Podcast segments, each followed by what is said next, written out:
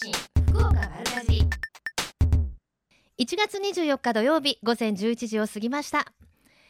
失礼いたしました。1月31日土曜日午前11時を過ぎました。皆さんこんにちは。西川由紀子です。瞬間通信福岡丸かじり。今日もこの後12時までここベイサイドプレイス博多スタジオから生放送でお届けしていきます。ブランニューサタデーの米谷夏子さんお疲れ様でした。そうよね今日が1月24日のはずないよね まあ台本読んだら間違ってたっていう話なんですけどまああの1月もあっという間に今日が最終日ですよね。あの今週ちょっと個人的な話なんですけれども1週間お休みをいただいてて頭の中がちょっとなんかこう休みモードなんですよね。ちょっと暖かい沖縄などに出かけていたんですけれども今週1週間今日もあのちょっと冷えてますよね。ちょっとお天気ぐずついて明日まで雨の降るところもありそうだということですが現在福岡地方北九州音賀地区に波浪注意報が出ています。海のうねり高波にご注意ください。さてたくさんのメッセージいただいております。ラジオネームソルティレモンさん。もう1月も終わりですね。本当ですよね。お正月だお正月だって言っていたのに。いよいよフォークスもキャンプインです。キャンプといえば宮崎グルメも楽しみの一つ。キャンプ太りしないよう気をつけなければと。行かれるんでしょうねキャンプにね見にね。私もあの去年宮崎キャンプ1日だけですけれども見に行きましたけれどもおうどんとかあとチキン南蛮もちろんね食べました。美味しいもんたくさんありますよね。またあのキャンプ見に行かれたらキャンプリポートなどもお待ちしております。ラジオネーム三種の鳥子さん。福岡の農産物あれこれ催事情報詳しい情報いつ来てもいつ聞いても番組ありがたく聞いております。あありがとうございます。今日もねいろんな催事情報盛りだくさんですよ。ちなみちなみにえーと日本惣菜協会は初馬の日にいなり寿司を食べてもらう初馬いなり反則イベントというものの実施を皆さんに呼びかけているそうです。初馬って何っていうことで今日あのスタッフとも話題になったんですけれども節分以降で一番最初の馬の日のこと。お稲荷様の誕生日とも言われているんだそうです。この日にお稲荷さんを食べるといいですよということなんですけれども今あの節分の日に恵方巻きって食べますけど昔いなり寿司とか食べてませんでした？そんなことないですか？私あの関西だからかな。地方によっても違うのかもしれないんですけれどもなんかこうこれぐらいの時期っていなり寿司がすごく恋しい恋しくないですか？こう甘じょっぱいみたいなね甘酸っぱい甘じょっぱいみたいなね。是非皆さんのお家の美味しいいなり寿司の作り方などもよかったら教えてください。この番組では皆様からのメッセージお待ちしています。メールアドレス丸アットマーククロス FM.co.jp ファックス番号は092262の0787です。番組のホームページからもメールが送れるようになっています。瞬間通信福岡丸かじりクリックしてください。今日もメッセージお待ちしています。瞬間通信福岡丸かじり。瞬間通信福岡丸かじり続いては教えて聞きかじりのコーナーです。このコーナーでは食や食育地産地消にまつわるお話ふるさと福岡のイベントや街の話題をお届けしています。今週は大川市で来月開催されます風浪宮大祭につきまして風浪宮の宮司安住文久さんとお電話つながっています。安住さんよろしくお願いいたします。よろしくお願いいたします。こんにちは。こんにちは風浪宮大祭、はい、ちょっとおも風のね波のって書いて。あのどんなお祭りですか？そうですね、まあ、一応あの2月8日から、まあ、夜肌感業からこう始まるんですけども、ええ、まあ、基本的には、まあ、おみゆきがあったりやぶさみがあったり、うん、まあ、いろんなその古式豊かな、まあ、神事があっております。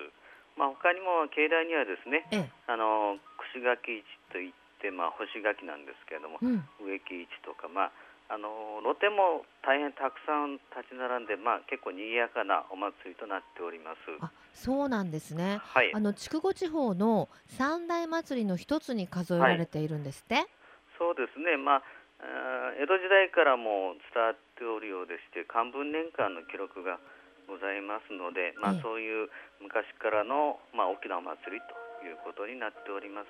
えー、なんか通称地元の方はからはあの可愛らしい名前で呼ばれてるんですって？そうですね、まあ、皆さん、お風呂さん、お風呂さんって、風呂宮が、まあ、おがついて、お風呂さんというふうに言われておりますね。なんかお風呂に入るお祭りかなみたいな、ね、勘違いする人もいるかもしれませんね。まあですね、まあ、ね、多分いらっしゃらないと思います。いらっしゃらないですか？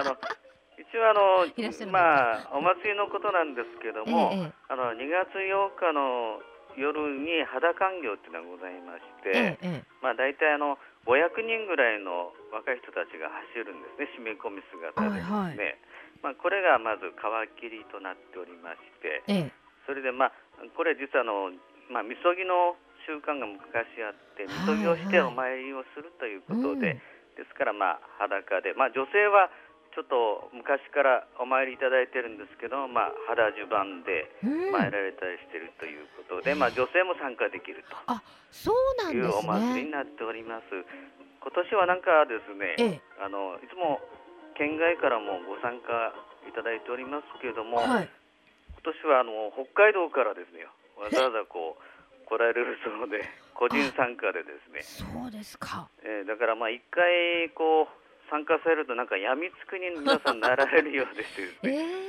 えー、まあそういうだんだんこう人数も増えておるようでございます。まあ北海道の方からするとね、こちらは暖かいかもしれませんが、えー、今の時期ね、みそぎ寒いですよね。まあ皆さん各家々でですね、ねされてからまあ若津神社っていうまあ市内の神社からまあ約3キロをこう走り込んでくるという。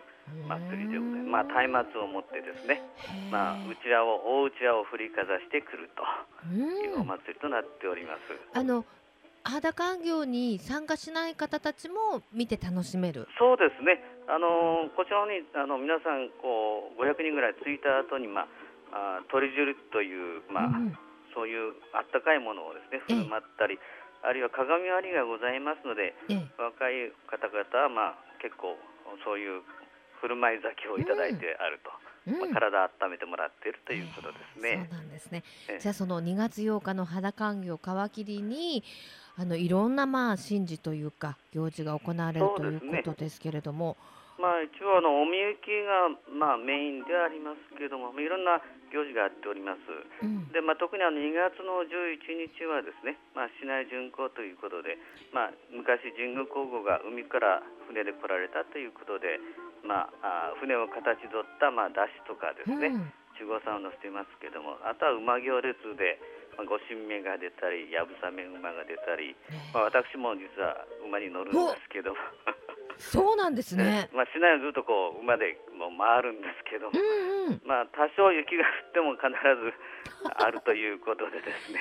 あ、そうですか。えー、まあそういうまあ昔からまあ伝わっておるお祭りでございます。まあでもね、あの8日から11日まで、ええ、あの15万人余りの方がいらっしゃるんでしょう。あの遠方からも佐賀の方からもですね。うんお見えいただいておりまして、ね、まあ、昔からお風呂さん祭りで知られております、はい、そもそもこれどんな由来があるんですか？まあ、先ほど言いましたようにその、まあ、人口が来られたというのを、まあ、再現しているようなお祭りで、うんうん、まあ、そういう船が着いたところの例えば石橋丸、六郎丸、横丸、徳丸というようなそういう名前がこうついてる船がですね、着いたということでそれぞれが、まあ、出汁を車の車にこう、まあ、船のイメージで作作ってるんですけども、ええ、まあ、そういったものが出て、まあ、当時の模様の再現ということで非常に、まあ、そういう意味では海洋族海の神様でございますので、え、まあ、海洋族が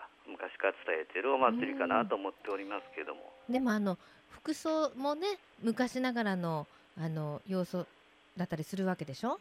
そうですね、まあ、皆さんちゃんとこうだ、まあ、みこしも出ますし、うん、まあ、そういう格好出たちでですねやぶさめの方も出、まありますし、まあ、そういうような、まあ、古式豊かな、まあ、服装でですね、はい、ご参加いただいておりますけども。そういうの見るのもね楽しいですもんね。そうですね、うん、まあ、あのあと干し柿市っていうのはですね、まあ、八女と大川の、まあ、物々交換の歴史がございまして、うんうん、必ず八女市からの干し柿市が現在も立っておりまして、ええ、まあ、これを食すると風邪をひかないということで、昔からこれがこう土産物代わりになっておるということでありがたい干し柿ですね。はい。はい、まあ、ぜひそれを食べて、まあ、この風邪風邪ひいてる方はか、まあ、風邪を、まあ、退散させていただきたいと思っておりますけど、うんうん、はい、でなんか露店もすごい並ぶんでしょ？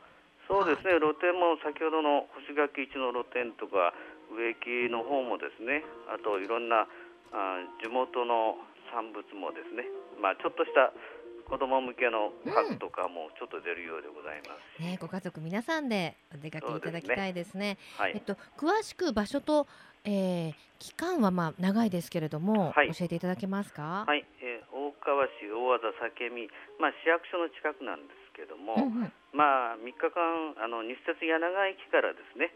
風浪宮参拝無料の直行バスを運行しておりますのでうんはい、でなおかつあの肌環境の時と、まあ、2月11日の祝日は大川中学校裏手にございますけどもそちらの方がグラウンドが開放されておりますので、まあ、お車で来られる方は、まあ、ガードマンの指示に従っていただければ大丈夫かなと思っているところです。わ、はい、かりました。もういよいよね開催となりますが、最後に一言メッセージをどうぞ。はい、えー、風呂は勝ち運を導くのお神様でございますので、ご縁をいただいていただいただいただきたいと思っております。うん、それとあの風もですね、うん、吹き飛ばしていただきたいと思っておりますので、どうぞ皆さん方のご参拝を心よりお待ちいたしております。はい、ありがとうございました。はい、どうもでは失礼いたします。失礼いたします。ごめんください。ちょっと一度見てみたいお祭りですね。教えて聞きかじり今週は大川市で来月開催されます風浪宮大祭につきまして宮司の安住さんにお話を伺いしました。ありがとうございました。瞬間通信福岡丸かじ続いては金シャイ福岡のえみちゃんのコーナーです。今日は宮山市瀬高町でセロリを作っている鬼丸幸子さんにお越しいただいています。よろしくお願いします。よろしくお願いします。いやもうスタジオがセロリの素晴らしい香りに包まれておりますが。はい今日はえっと、はい、セロリをですね、うん、朝収穫したものをぜひあの見ていただきたくって、うん、そのまま一株持ってまいりました。あの私セロリ大好きなんですけど、はい、やっぱりあの積み立てというかね全然香りが違いますよね。ああ、そうですかね、うん、慣れてらっしゃるからね。ねしかも大きいの。そうなんです。これあの花束みたいですよね。そうですね。これがあのー、サイズで言うと、はい、2L っていうサイズになって、はいはい、えー、今日持ってきたのは2.2キロありました。いや重いですもん。これあの筋トレできますね。これね。えこれより大きい玉もあるってことですか？いえこれが一番大きなサイズ。はい。へこれも食べ応えありますね。そうですね。あの宮山市はセロリの産地っていうことで、あの私は存じてましたけれども、はい、とても栽培盛んなんですもんね。そうですね。はい、あの福岡県のセロリはあの収穫量が全国で第3位なんですけれども、そ、ね、の3位の中でも、うん、県産の9割以上を、うん、あの私たち宮山市瀬高町のセロリ部会があの占めているんですね。ね何軒の農家さんが作られてるんですか？今現在28軒なんですね、ま、28軒で3位のセロリ生産地のうちの9割を占めてると。そうなんです。すごくないですか？そうですね。あのやっぱりあの生産者のその計画的にたくさんあの出荷してその数を維持するという、まあ、努力をあのしているんですけれども、ねであのまあ一口にセロリって言ってもいろんなセロリがあるんですって？そうですね。あの品種がいろいろあるんですが、はいはい、あの現在出回っている中でも、うん、あのこの、えっと、瀬高町セロリ部会が作っているセロリの品種はコーネルという品種で、ええ、あの筋がとても柔らかくて、香りがソフトで、うん、あの食べやすいっていうのが特徴です。コーネル。はい。ちょっと早速食べてみてもいいですか？あそうですか。今日はですねあの西川さんにぜひですねセロリをあの味わっていただこうと思いまして、はい、あの皆さんが、はい、あの普段買うのはあの一本一本茎にばらしたものを買うと思うんですがこのあの大きな株で見ると、うん、外側の大きな茎と、はい、内側のあの細い茎と芯の部分とそれぞれ味が少しずつ違うので そうですか、はい、じゃあまず外側の。ぜひ食べ比べてください。うん。あうん。みずみずしい。そうですね。であの外側の方は、うん、あの茎が太くって、うん、あの筋がありますので、うん、筋をですね簡単に取って、斜めにカットしています。そしてここが？それは中の方の茎なんですけど どうですか？うん、全然違う。あそうですか？あうん。あのね外の方が香りは強かったですけどそうですね。中の方がセロリの香りは柔らかくなって。そうですね。やっぱり外側は、あのお日様にたくさん当たっているので、うんうんうん、あの緑色も少し濃いですし、はい、香りも少し濃いあの強いと思います、うん、そうしてましそして一番芯の 芯の部分はなかなかあの出会うことがないと思うんですがこれこっちから食べた方がいいですか？はい。もうあの中の方はですね筋を取ることもないですのでうん。これまた全く違いますね。そうです、ね、ちょっとチコリのような感じになるかな。そうかもしれないです、うん、うん、とあとよかったらそこについてる葉っぱも食べてみてください、うん、はい、うん、ここですね。はい。うさぎになった気分うん、葉っぱの部分あ葉っぱの部分美味しい。そうなんですね、うん、あのー、葉っぱの部分はなんだろう。新しいセロリじゃないみたい。あセロリは好きなんですよ。じゃなくて。ん？ちょっと花の香りみたいな。そうですね。香りが、あのーセロリの葉っぱは皆さん食べれないと思ってる方も多いんですけれども、うん、あの緑の濃いですね。あの大きなものはあのはい。ここに炒めてきたものもありますので、はい、さっと湯通しをして固く絞ってごま油で炒めたものです。うんこのセロリの葉っぱ美味しいですね。あよかったです。じゃこが入ってて。そうなんです。あとすりごまとお醤油を少し。だけ？はい。美味しいごま油の香りが効いてる。今日なんかいろいろ作って。そうなんです。そして えっと茎の部分はあのスライスをしてラッキョ酢につけたものです。ありがとうございます。これ絶対美味しい。やばい絶対美味しい。うん。どうですか。間違いないですね。よかったです。うん。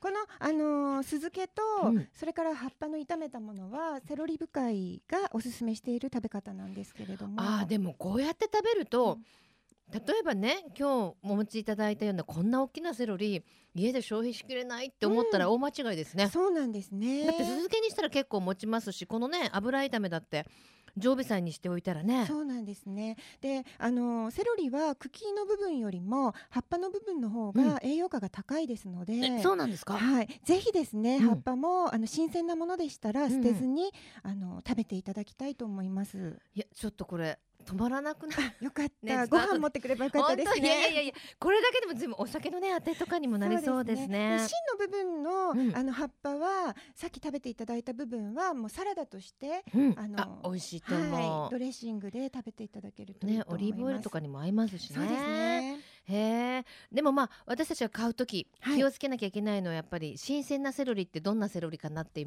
見分け方法とかもあると思うんですけど、はい、あのー、まあ一本ずつになって売られているものが多いんですけれども、うんうん、あの葉にですね葉っぱに張りがあってってみずみずしくてですね香りのいいもの、うん、そしてあの切り口が変色しているものやあの葉っぱが少し黄色くなっているものは、うん、もう少しちょ鮮度が落ちている証拠ですね。わ、かりました。はい、であの私ねちっちゃい頃ちょっとセロリ苦手だったんですよ。はいはい、でも大人になるにつれてすごく好きになって、はい、そういう人多くないですか？そうですね。それはあの味覚の問題もあるかもしれないですけれども、うん、やっぱりあの昔作っていたセロリの品種と今作られているものが随分違っていて、うんうん、美味しくなってるっていうのもあるんですよね。はい、それとともにやっぱり味もですけど、はい、香り？そうなんです。このあのこの香りってすごい。はい。セロリは、うん、そうですね。香りの、まあ、野菜の代表なんですけれども、うん、この香りの成分は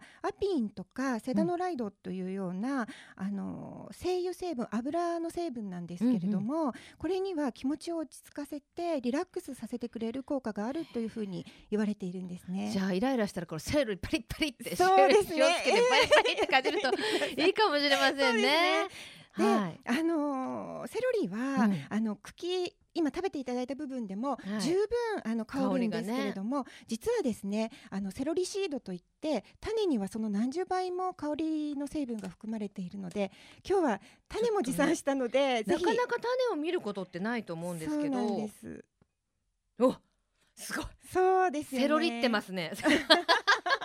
えセロリの種ってこんなに香りがする。あしかもあのちょっとごまよりもちっちゃいちっちゃいつぶつぶなんですね。そうですね。すごい香り。そうなんです。で、これはあのこの食べるセロリとは違うんですが、あの野生に近いセロリの種はセロリシードオイルとしてアロマテラピーにも使われているということです。そうなんですね。ぜひ皆さんの性格の生活のお近くにセロリをね。そうですね。置いていただくといいかもしれません、はい、まあ皆さんに食べていただこうということで瀬高町ではすごいたくさんの取り組みをされてるんですよね。はい。あの瀬高町のセロリ部会ではあ高い品質を保持するためにあのいろいろな努力をしているんですがそれと同時にあの計画出荷を行っています、うん、でこれはあのすごくたくさん出回る日と全くない日がないようにですね、うん。うん、常に安定した量を出荷できるようなあの栽培を行っています。そしてあのあと一つですね、うん、流通の面でもあの収穫したセロリはすぐにですねあの真空予冷というまあ新鮮度を保つ機械にかけて、うんうん、そのままあの流通もえー、一定の温度で流通をさせるというふうに鮮度をため保つ努力を行っています、うん、はい。ぜひね皆さんもこの美味しいセロリを味わってみていただきたいと思うんですけれども近くお知らせがありますね。はい、えー、私あの鬼丸は野菜ソムリエをしているんですけれども、えー、宮山市の道の駅宮山というところで、えー、アピオという野菜ソムリエグループで、えー、旬の野菜教室を開きます、うん、そこで今、えー、まさにあの旬を迎えたセロリを題材に取り上げて産地ならではのお話をしたいと思っております。はい。ぜひね。あの美味しい食べ方はもちろんですけれどもね。あのセロリの魅力に触れてみていただきたいと思います。これ、お問い合わせはどちらに？はい。あの宮山えっと道の駅宮山まで、はい、えっ、ー、と、はい、ね、よろしくお願いします。2月21日土曜日10時30分からの分と13時からの分、はい、えー、参加費が1000円となっております。はい、あの道の駅宮山のあのホームページに詳しく載っておりますので、よろしくお願いします。はい、ぜひたくさんの方にご参加くださいますようお願いします。はい、ということで今日は宮山市瀬高町でセロリを作っている鬼丸幸子さんにお越しいただきました。ありがとうございました。ありがとうございました最近食の大切さを見直す動きが広まっていますがこれからの日本人にとって良い食とは何なのか今日本の農家と JA グループ消費者協力会社団体のみんなで一緒になって考え行動していく運動が始まっています。それがみんなの良い食プロジェクト。このプロジェクトにはえみちゃんというシンボルマークがあるんですが食という漢字をモチーフとしてその漢字の形を良い食を笑顔で食べている姿に見立てています。この番組をきっかけにしてみんなの養殖プロジェクトにも興味を持っていただけると嬉しいです。瞬間通信福岡丸かじ続いては丸かじりネットワークのお時間です。今日は福岡の農業応援の店の一つ福津市花見ヶ浜にあります野菜農園野菜と大地の恵み隣のグリルの古賀博信さんとお電話つながっています。よろしくお願いしますはい、よろしくお願いします。お久しぶりです、古賀さん。久しぶりです。はい、さて、まずは。ちょっとお電話の調子が悪いかな？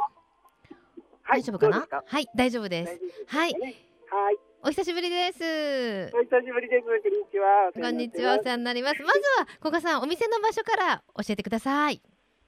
はいお店はですね、えー、福津市というところにありましてちょうどまあ福岡市と北九州市の間にある市なんですけれども、えー、住所としては花見が浜というところにあります、えー、北九州と福岡市を結ぶ旧3号線と言われている国道沿いにあります。あの大きなね道路沿いにありますからまっすぐ車を走らせてるとあここだってわかりますよね。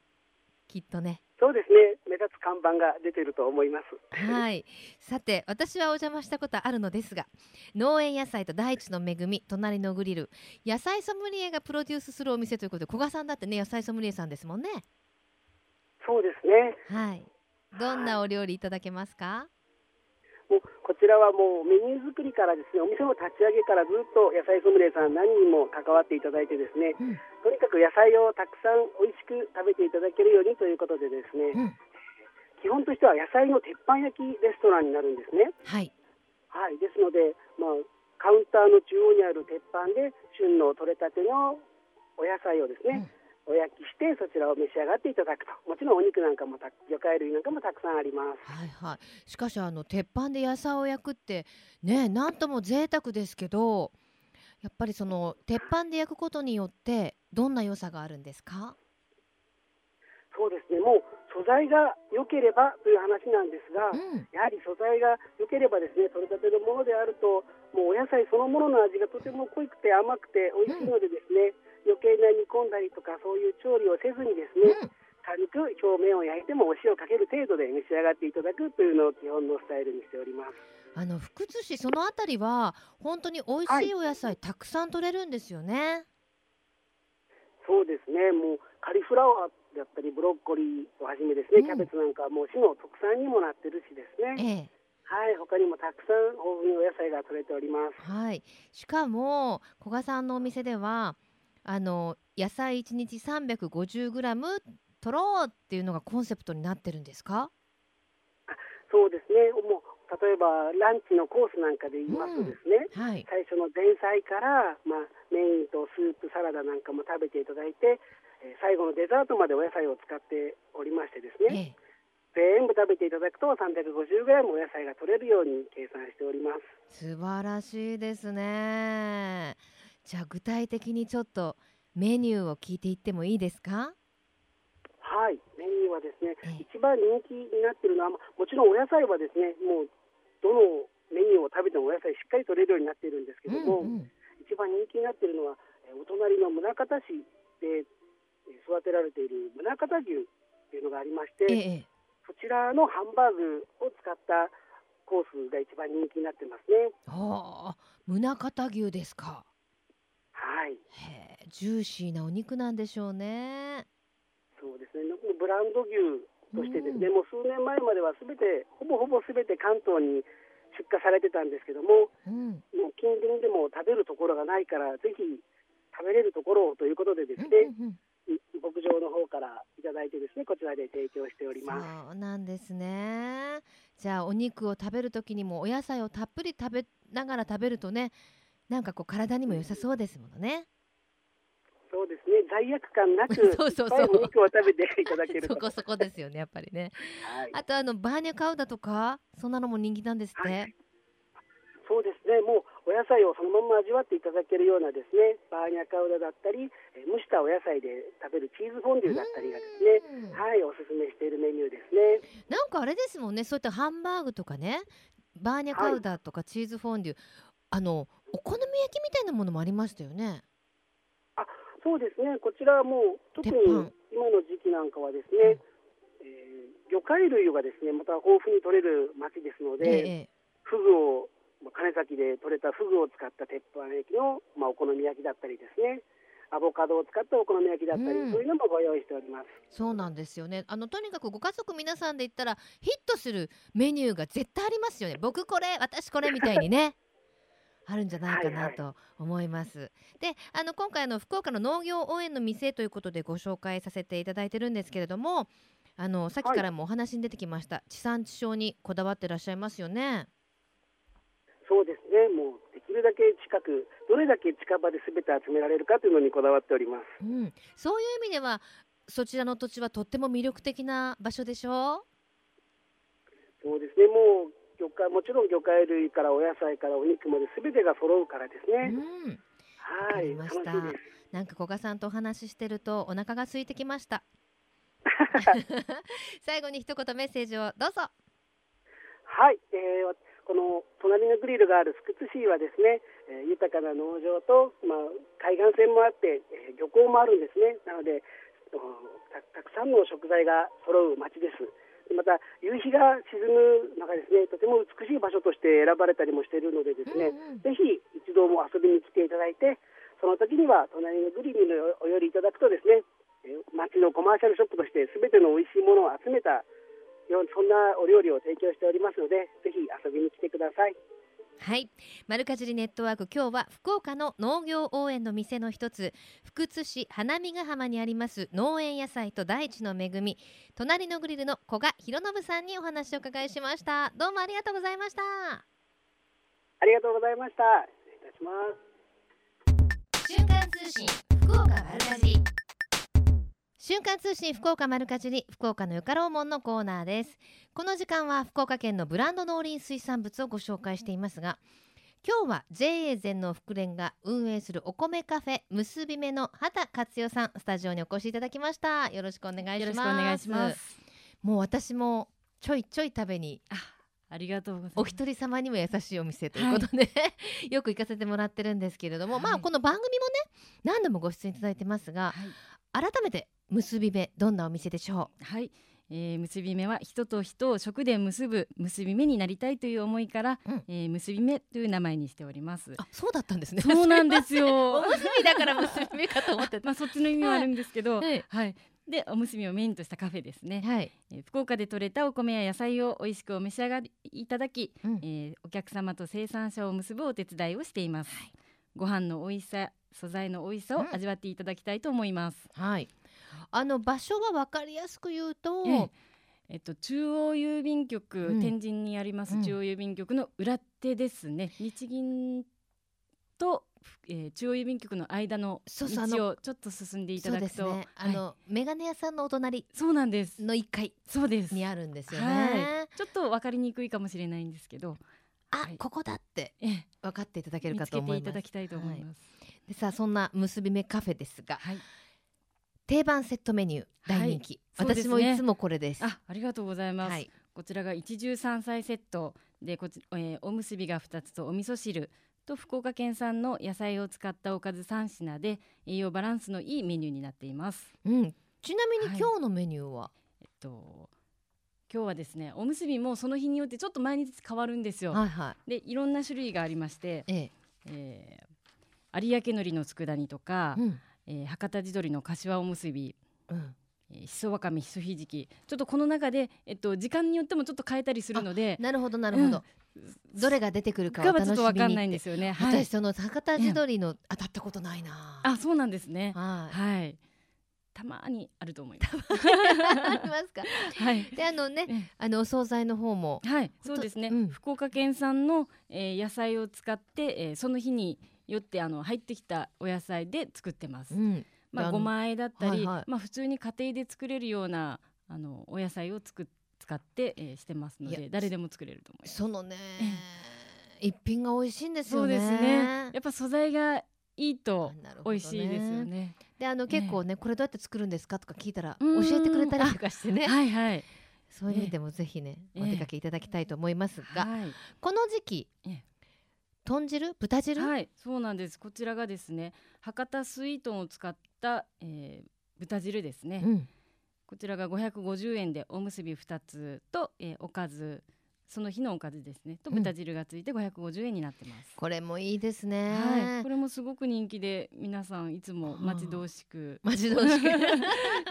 あの問い合わせが入ります。そうですか、えー、あとあれですよね、えー、卵かけご飯セットがありましたよね。はい。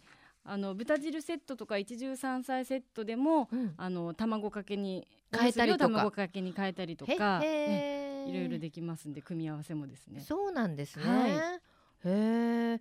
あと、うん、いろんなバージョンがあるんだ。そうなんですよ。普通の一汁三菜セットが六百円。はい。で、卵かけに変えても六百円ですね。一汁三菜セットの。おむすびが違うってそうなんです。おむすびだけがちょっと変わります。おむすびが卵かけになる知らなかった、こういうバージョンもあるんですよ。その他にも豚汁がついた一汁三菜が720円、はい、こちらがおむすびが、えー、豚汁に変わった分ですね。ね、はい、それを卵かけの豚汁もあると。はいそうです。ははははは。い、いろいろありますね。はい。はい、ちょっと 何食べようかなって今、今私カフェに来てるわけじゃないのに すごい今選んでる感じでしたけど、はい、はい、ぜひお出かけいただきたいと思います。本当にあのお一人様でも恥ずかしくないお店ですもんね。そうですね。女性の一人で来られる方すごく多いですね。うん、で今の時期、はい、博多あまおうを使ったメニューが登場。今が旬といえば博多あまおうですよね。うん、はい、で、えー、牛乳とあまおうと、うん、えー、シンプルに作ったあまおうミルクです。いやもう好き。はい、こちらが300円で、あの、えー、食後にはぜひいたあの飲んでいただきたいと今日はあまおうミルクではなくあまおうはいあまおうそのものを持ってきていただいて。はい。うん甘うん、うん、美味しいね。美味しいねですよね。はい。甘酸っぱさもあり。そうですね。ね、はい。しかも大きい。はい。今年の出来もバッチリですね。バッチリです。美味しくできてます。これ、いつまでですか？これはですね、まあいちごがある間はずっとしたいと思います。一、うん、杯三百円、ええ、ということですね。はい。で、あの今日はもう一つ、トマトスープをお持ちいただきましたそうなんですよね。うん、今あのトマトスープが50万食突破したということで、ええ。えー、結び目では一汁三菜セットをご注文の方に、うん、トマトスープを1個プレゼントしてます。えっと、ええ、今日と明日、うん、明日までします。このトマトスープって何ぞやと言いますと、はい、あの JA 虹が作っている国産トマトトマトスープっていうあのフリーズドライでお湯をね入れていただくと、うん、すぐにスープができるというものなんですけれどもこれあの今日と明日プレゼント差し上げてるということなんですが、はい、なんとこのトマトスープが、えー、29日に行われました6次化商品コンクールであの表彰されたんですよ。はい賞を受賞したということでね。素晴らしいですね。ですね。はい。すごく結び目でも人気があって、うん、たくさん買いに来られる方リピーターさんたくさんいらっしゃいます。うん、今やね全国の百貨店やスーパーなどでも、はい、あの商談会行われて、はい、ちょっとますますっていうそうです、ね、ますます人気にというようなところのようです。はい。まあ、JA23 は、トマトスープの他にもほうれん草スープとかですね。うん、うん。柿チップとかもありますし、はい、いろんな加工品を作ってあるんでですね、うん、結び目でも販売してます。まあ要はあの結び目さんに行くと、はい、今いろいろな旬のものだったり、こういう、あの加工品とかも売ってあったりして、はい、あの食の発信みたいな感じですよね。そうですね。いろんなところで売ってあるのをえ天神でもあの買えるっていうふうにしてます。うん、直売所の、うん、えっとご飯も食べられて、はい、えー加工品も変えてみたいな場所なので、はい、そうですね。ぜひねそういったところも注目して見てみていただきたいですね。はい、何でしたっけ？あの矢部村の梅でしたっけ？梅ですね。それすごく人気です。潰れ梅。ちょっと潰れててちょっと形は悪いんですけど、うん、まあお安く200円で。いくらでしたっけ？200円で何グラム入ってましたっけ、えっと、びっくりするぐらい入ってましたよ、ね、そうなんですよどっさり入ってます。あのおむすびに握る時とかね、うんはい、あの潰れてた方が逆に握りやすいみたいなね。ねはい、あぜひ覗いてみてください。はい、では最後に一言メッセージをどうぞ。はい、えー、結び目では福岡県内 JA の加工品や、えー、野菜果物今までは博多あまを販売してますのでぜひお店の方にお越しください。はい福岡のよかろうもこの時間は JA 全農福連が経営する運営するお米カフェ結び目の畑さんにお越しいただきましたまたいらしてください、はい、ありがとうございました。このコーナーは福岡県農林水産物ブランド化推進協議会の協力でお送りしました。瞬間通信福岡丸かじり。瞬間通信福岡丸かじり今月のプレゼントです。福岡県農林水産物ブランド化推進協議会からいただきました。福岡県楽パンナコッタです。120g 入りを15個セットにいたしまして5名様に差し上げますパンダは生クリームそしてコッタは煮るという意味をする意味するイタリア発祥のデザートです。風味豊かでコクのある福岡県産牛乳で作っています。滑らかな食感とまろやかな美味しさお楽しみください。プレゼントご希望の方は番組のホームページにありますプレゼント応募メッセージはこちらからというところからご応募ください。たくさんのご応募お待ちしています。また福岡県では福岡の農業応援ファミリーを募集しています。福岡育ちの美味しい食材をたくさん買って福岡の農林水産業を応援しましょうという試みです。登録は無料です。ご登録いただきますと農業農村体験ツアーに参加できたりですとかあと2月21日土曜日には八女市黒木町笠原地区へのボランティア活動を実施する予定となっております。あのー、今年で3回目3年度目となるボランティア活動なんですけれども昨年度は5回実施させていただきまして延べ72名の応援ファミリーの方にご参加いただきました。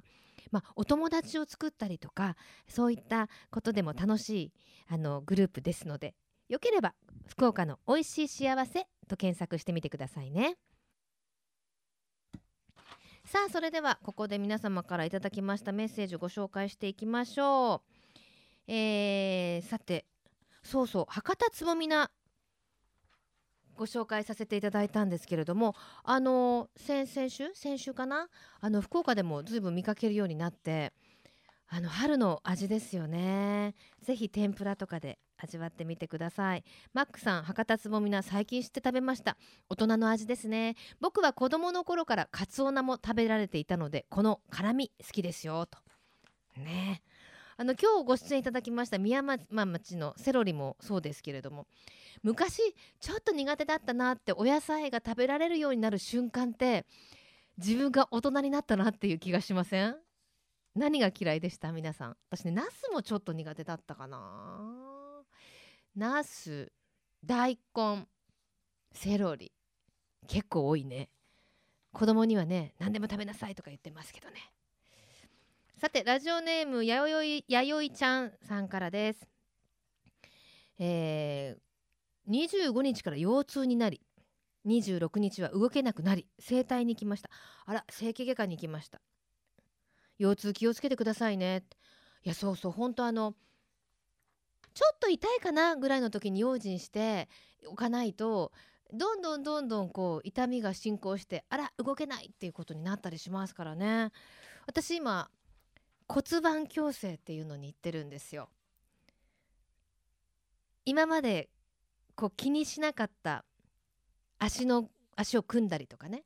あと片方の方でバッグを持ってしまうとかそういうこう日常生活の習慣を気をつけつつこう骨だ骨盤を締めてもらうっていうのをやってて2センチ縮まったんですよ。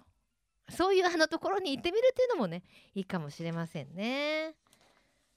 さあもうすぐ節分恵方巻きを食べるという習慣九州にはなかったのになちょっと不思議というのはラジオネームなおさんですそうそう最初の方でも言ったんですけどうちは節分の日はねお稲荷さんだったんですよ。